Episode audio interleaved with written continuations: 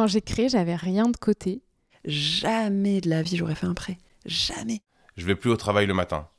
Je vais faire ce que j'aime. Oui, on est libre, mais on est aussi très seul. Ouais, il y a un côté où ça fait flipper. Et puis le téléphone peut sonner. Et je pense qu'on peut être entrepreneur, euh, même si on n'a pas créé. Il y a tellement de façons d'entreprendre. Je suis Jeanne Dobriansky et j'ai envie de les entendre. À chaque épisode, vous retrouverez une thématique précise, des témoignages d'entrepreneuses et d'entrepreneurs, et puis pour conclure, le décalage corporel, une vignette plus personnelle dans laquelle je partage mon vécu en partant de gestes, de postures, de mouvements ou d'images qui convoquent mon corps et mes sens. Parce que je crois qu'il est urgent de réfléchir autrement, en ajoutant à nos raisonnements le vivant de nos corps en mouvement. Aujourd'hui, c'est pour ça que j'entreprends. Bienvenue dans le podcast Entreprendre de tout son être.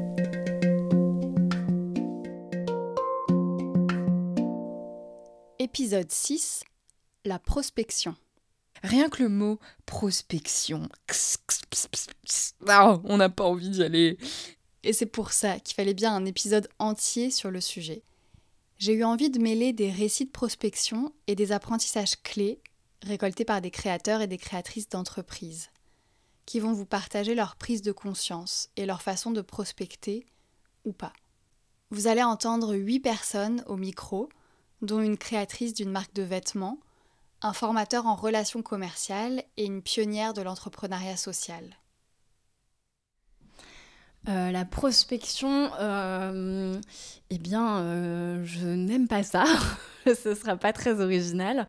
En tout cas, ce qui fait que je vais me sentir la plus à l'aise possible, c'est quand même ben, de pas prospecter à tout va et à l'aveugle, mais d'être quand même au plus proche, on va dire, du persona, de, de, de l'acteur, de l'organisation type avec laquelle j'ai envie de travailler et aussi de celle que j'ai identifiée comme étant celle à qui j'ai des choses à apporter.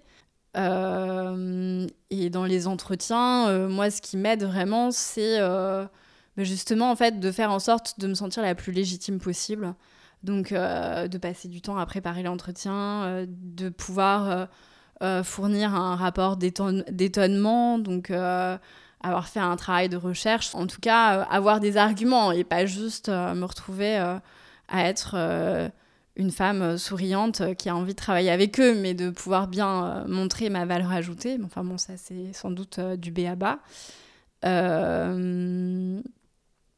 Et en tout cas, oui, ça, ça nous ramène aussi à, à la réflexion sur l'argent. Mais oui, j'ai identifié que moi, je me sentais hyper fragilisée de dépendre de quelqu'un, d'avoir besoin de quelqu'un. Alors qu'en définitive, c'est la base enfin, de nos sociétés, en fait, de, de, faire affaire, de faire commerce. Et de même que moi, j'ai besoin de quelqu'un, eux, ils ont besoin de moi. Et si, si on fait affaire, c'est que j'ai des choses à leur apporter.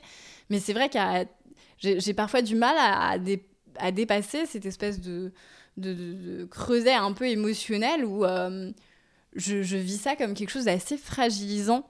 Euh, parce que, ben, on va pas se mentir, enfin il y a sans doute des moments où c'est génial et, euh, et, et, notre bateau euh, euh, a le vent en poupe et, et où il avance sans qu'on ait d'efforts à fournir. Mais il y a quand même un certain nombre d'entretiens de prospection où il y a un vrai enjeu en fait. à ce que le contrat se fasse, à ce que l'argent arrive sur notre compte. Et donc, moi, ça, je trouve ça très fragilisant. Même si le client le sait pas, le voit pas, le comprend pas, ce savoir-là intérieur, il n'est pas simple à gérer. Euh, oui, la prospection. Euh, il... faut en faire beaucoup au début. Et je pense que pendant deux ans, ça a été plus de la moitié de mon temps. C'est pénible. si on dit les choses, c'est pénible. Et du coup, comme c'était pénible, je me suis dit, ok, comment j'en fais quelque chose qui est moins, moins pénible? Et j'ai commencé à m'amuser un peu plus en trouvant des formats ou des façons de faire qui, qui me faisaient rire, me faisaient rigoler. Et c'est une gageure, hein, parce que la prospection, c'est quand même pas marrant. Il y a plusieurs types. la prospection froide, on dit. Ça, c'est vraiment euh, c'est le pire. On envoie des mails à des gens qui nous connaissent pas ou on dit ah, on fait ça. euh.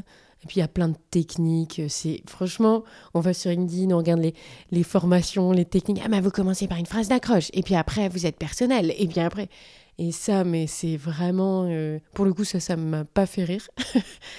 et tout le monde fait pareil. euh, faut faire 7 points de contact en deux semaines. Et tout ça, c'est vraiment mais fatigant parce que j'ai l'impression que c'est l'endroit de l'entrepreneuriat où c'est- ça devient n'importe quoi, où tout le monde a sa, chapelle et puis on y va. Et puis il y a des techniques, mais c'est de la, c'est de la manipulation. Et ça, ça me. Enfin, j'avais pas envie de faire ça. Et j'ai commencé à m'amuser quand. Quand, un, bah, je, je vendais plutôt bien, enfin, je, je prenais confiance dans le métier commercial. Et du coup, j'ai été beaucoup plus moi-même aussi. Euh, parce que j'avais intégré les techniques, les façons de faire, parce qu'il faut pas se leurrer, il y a des façons de faire qui, qui fonctionnent sans se trahir, mais ça reste un métier avec des, une façon de faire. Euh, par exemple, de faire formuler les besoins à la personne, ses besoins. Et de premier rendez-vous commercial de découverte, on doit parler euh, 10-15% du temps. Et et juste poser des questions ouvertes, préparer des questions en regardant euh, ce qu'on perçoit de l'extérieur du projet, et après euh, d'écouter la personne, de la faire parler, parler, parler, et de, de l'amener à formaliser ses besoins à elle. Et il y a une question toute bête bah, que j'ai appris euh, voilà, en formation, qui est de dire euh, si ce besoin-là n'est pas résolu, qu'est-ce que ça peut générer? Et la, la personne formule les choses qui pourraient arriver si ce problème-là n'est pas résolu. Ça la met en position de Ah, mais il faut absolument que je résolve ce problème. Et nous, on a Ah, ben nous, notre métier. Voilà. Il y a un peu un truc. Mais ça, je me suis amusée avec ça parce que je, mentais jamais, je faisais jamais semblant. On a un métier qui est trop humain pour forcer la main. On va jamais vendre à quelqu'un qui n'a pas de besoin. Donc, j'ai commencé à assumer de Ok, c'est un métier, il y a un petit peu de jeu, bah, je vais jouer avec ça.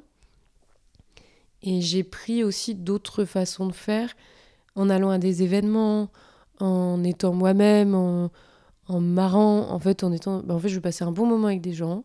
Et puis, si le courant il passe, et ben, il passera et on verra. Et ça a beaucoup mieux marché après ça.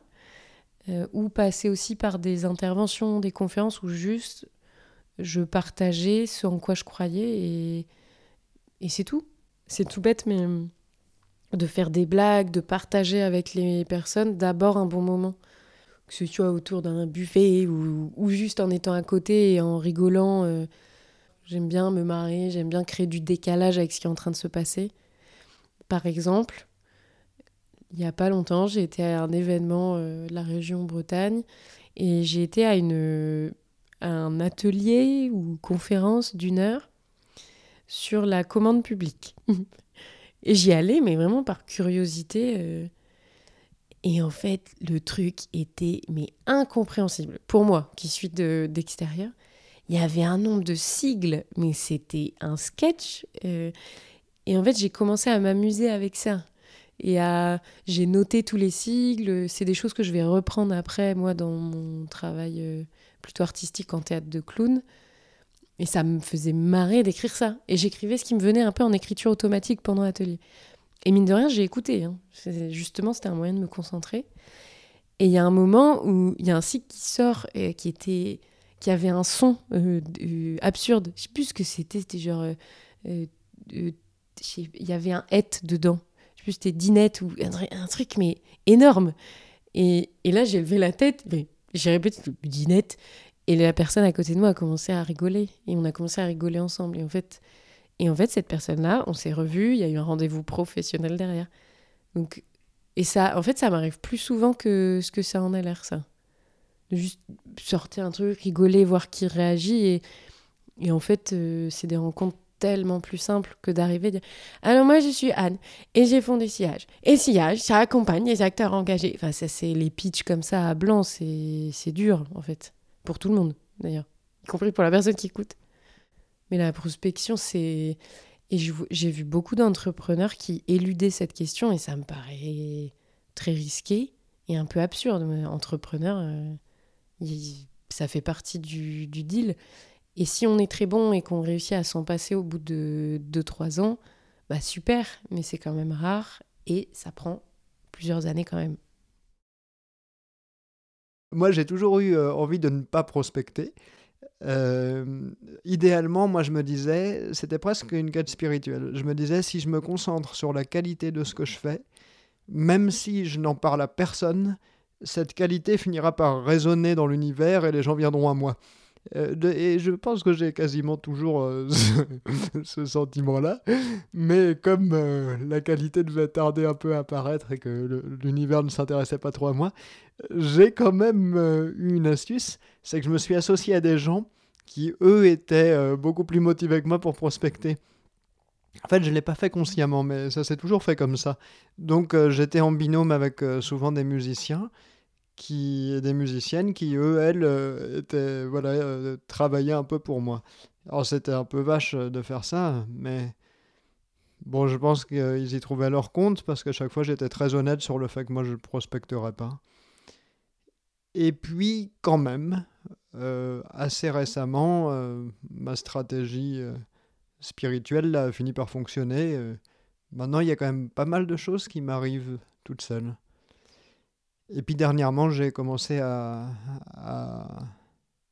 réfléchir autrement et à me dire que je pouvais, euh, avec un système de, de carnet à la fin des, des, spectacles, demander aux gens s'ils avaient aimé le spectacle et qu'ils voulaient en accueillir un, de noter ça sur le carnet. Donc c'est une forme de prospection immédiate au moment même où les gens sont touchés qui fait que euh, ils sont tout à fait libres de s'inscrire ou pas. Moi, je viens pas les harceler.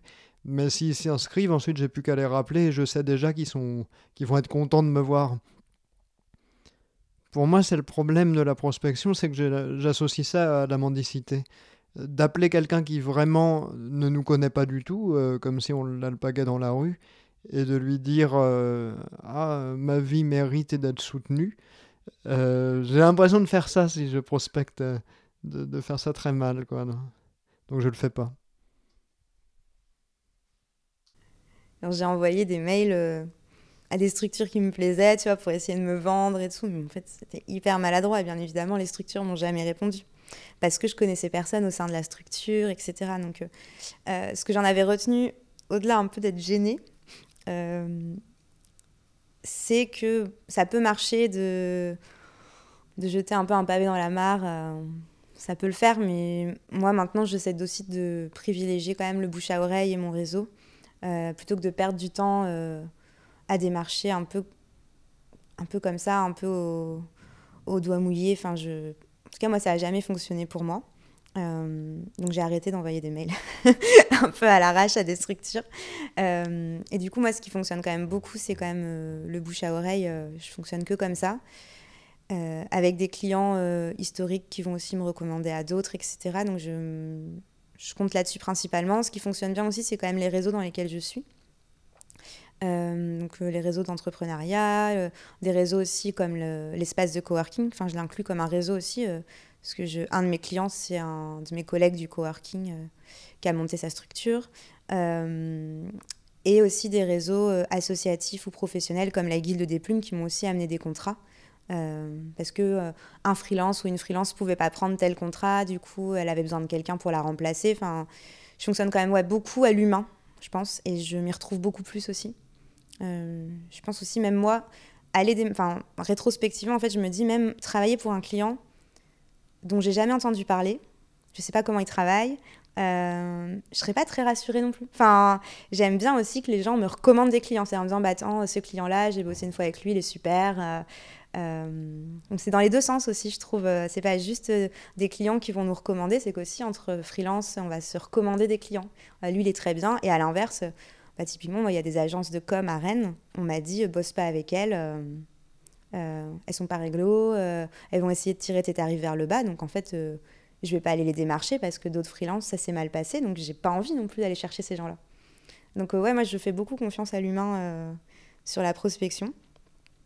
Euh, et sur le démarchage, mais qu'en fait, je réalise très peu. Euh, J'essaie juste de montrer aux personnes que je côtoie que je suis plus ou moins disponible si par exemple je, je cherche des contrats, enfin voilà. Mais je fais pas beaucoup de prospection, ouais.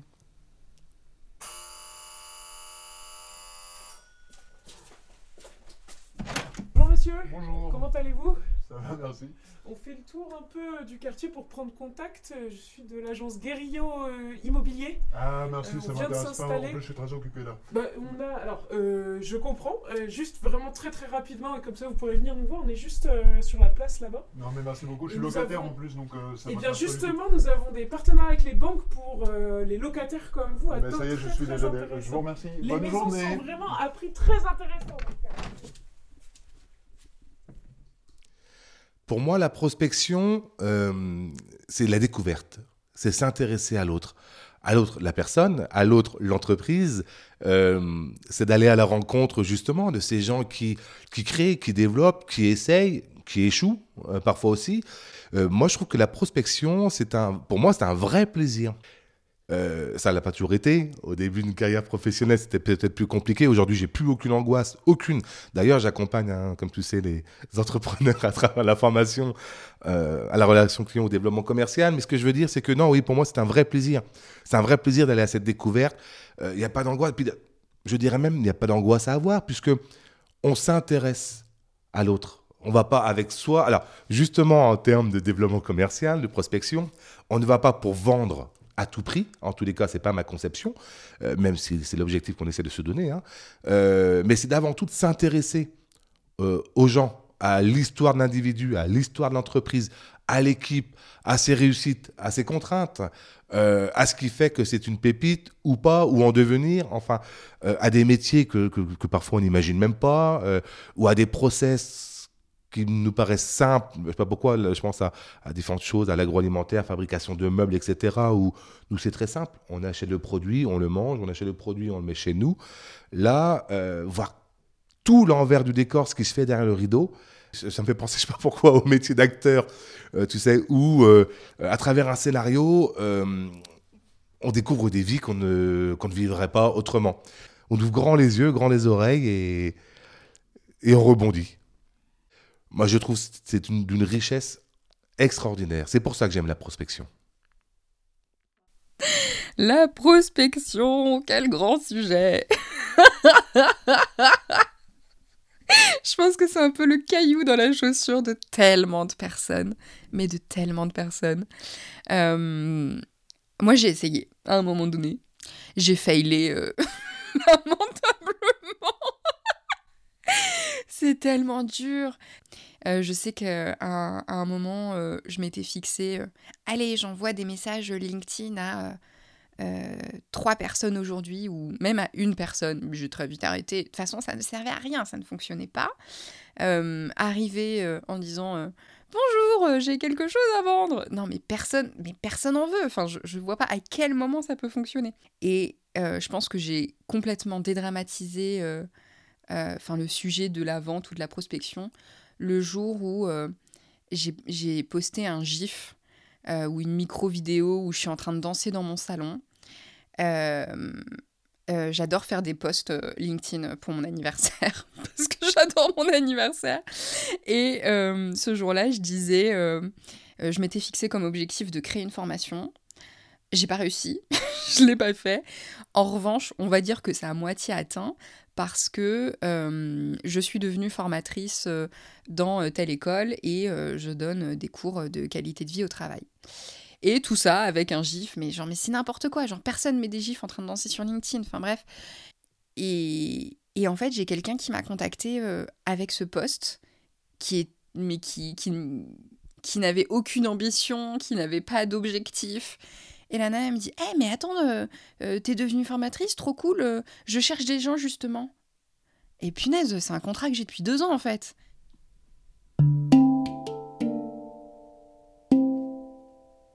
J'ai le souvenir d'une soirée, c'était une soirée salon vintage, il y avait un groupe de musique, il y avait pas mal de stands, les gens étaient gentils, étaient cool, mais, mais je sais pas, enfin, c'était pas, c'était pas, j'étais pas dedans, quoi, c'était pas moi, j'étais mal à l'aise, je savais, je savais pas quoi faire, les gens dansaient, et, j'étais là, moi je, je dansais pas, on, on me regardait, on regardait mes pièces, mais sans trop d'intérêt, c'était gênant, quoi, c'était, c'était la définition de, de la gêne mutuelle un peu. Je savais pas quoi faire, j'étais nulle.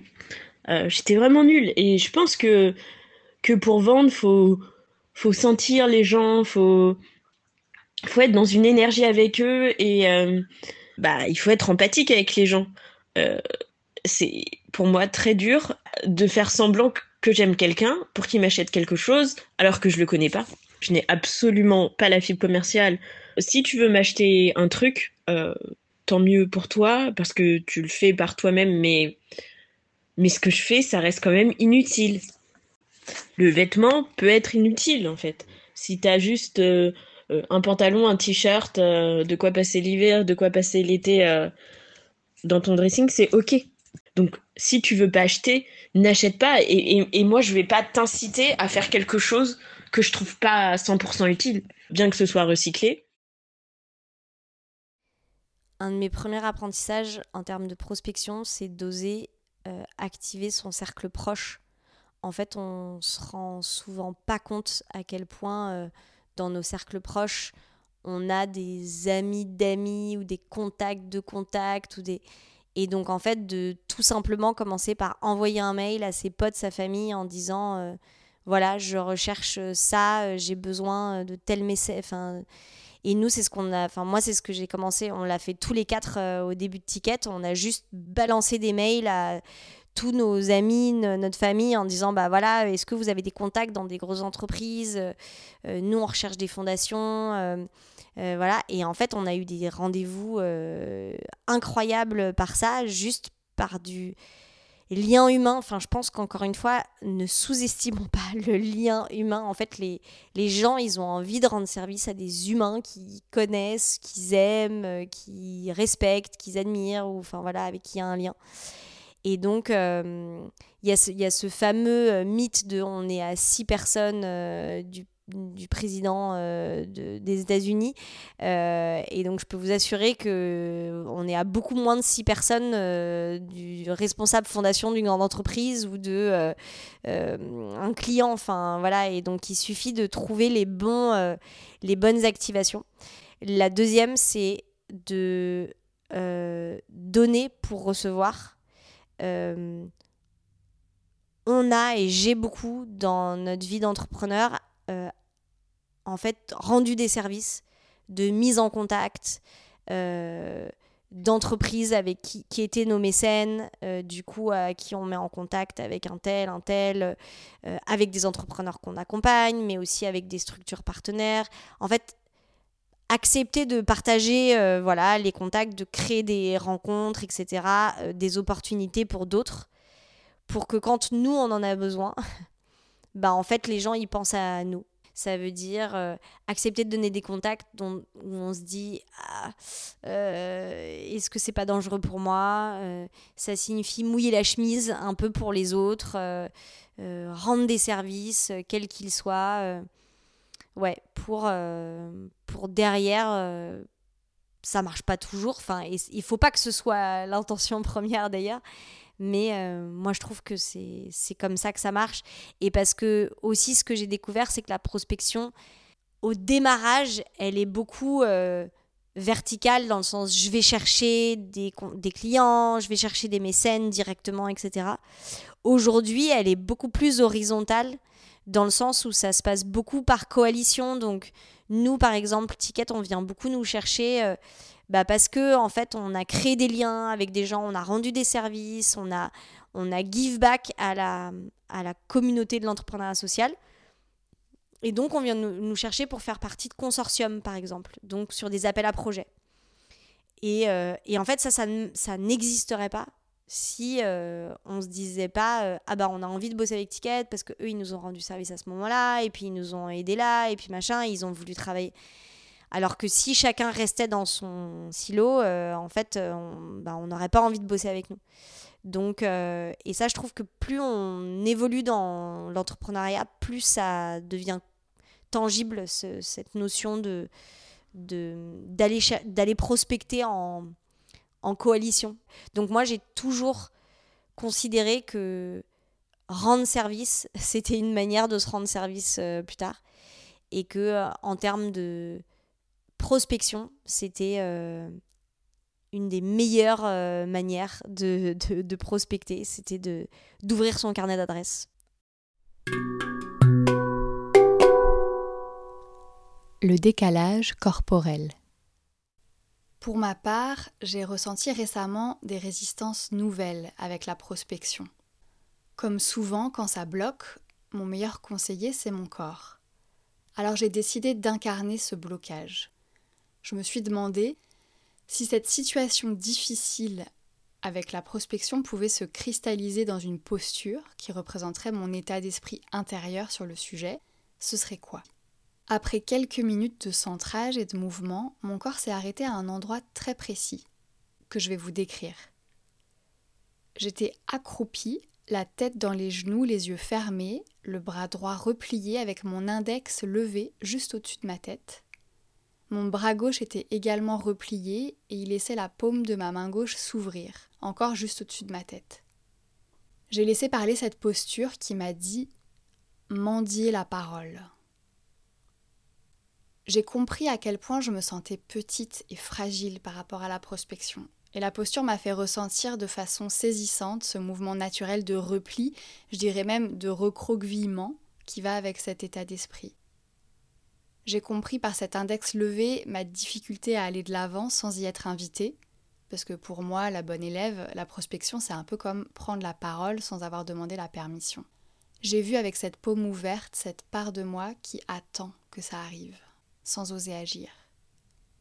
J'ai proposé à mon corps de me guider vers une nouvelle étape.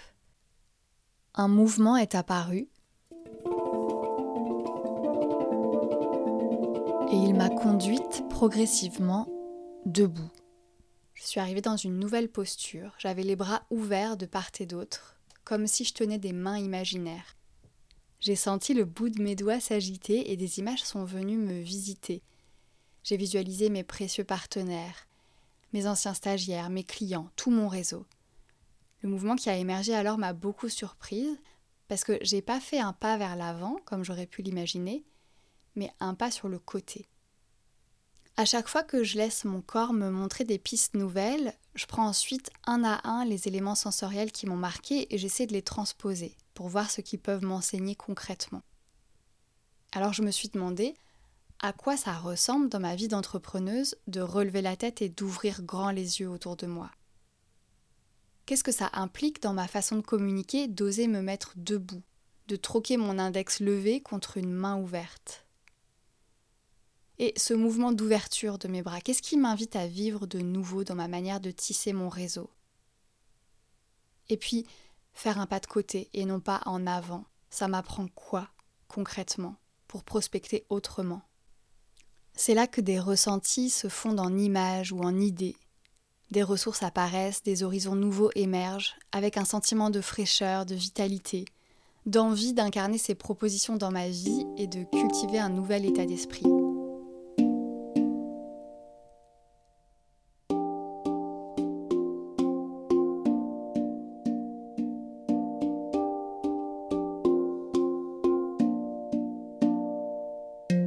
J'espère que cet épisode vous aura donné quelques idées ou vous permettra d'envisager le sujet de la prospection avec un peu de légèreté ou de créativité. En tout cas, n'hésitez pas à le partager autour de vous s'il vous a plu. La prochaine fois, on poursuit avec un autre thème tout aussi pragmatique, l'organisation et la gestion du temps. À bientôt pour le prochain épisode. Entreprendre de tout son être, c'est un podcast, mais c'est avant tout une démarche, un rapport au monde. Alors si vous voulez approfondir le sujet, vous pouvez visiter la section ressources de mon site web, où vous trouverez des articles, des vidéos, des documents sonores et des propositions d'expérience. Rendez-vous sur aliam.fr. A-2-L-I-A-M. Une idée qui a